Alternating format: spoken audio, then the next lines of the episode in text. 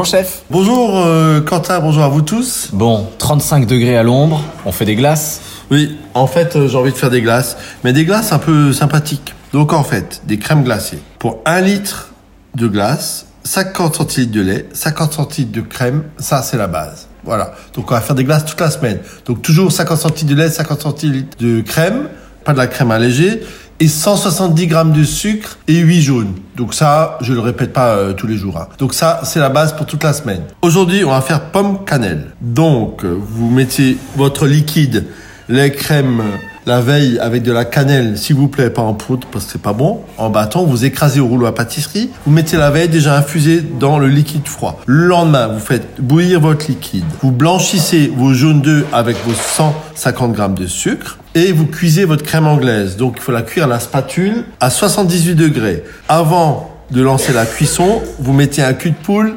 avec de la glace et un autre cul de poule vide par-dessus où vous versez votre euh, crème anglaise qui est cuite à 78 degrés. Pourquoi? Pour stopper la cuisson. Lorsque votre crème anglaise est froide, vous la passez au chinois et vous sortez ainsi les bâtons de cannelle. Vous la mettez à la sorbetière. En attendant que votre crème glacée cannelle tourne, donc pour un litre de, de liquide, vous mettez 5 bâtons de cannelle. hein.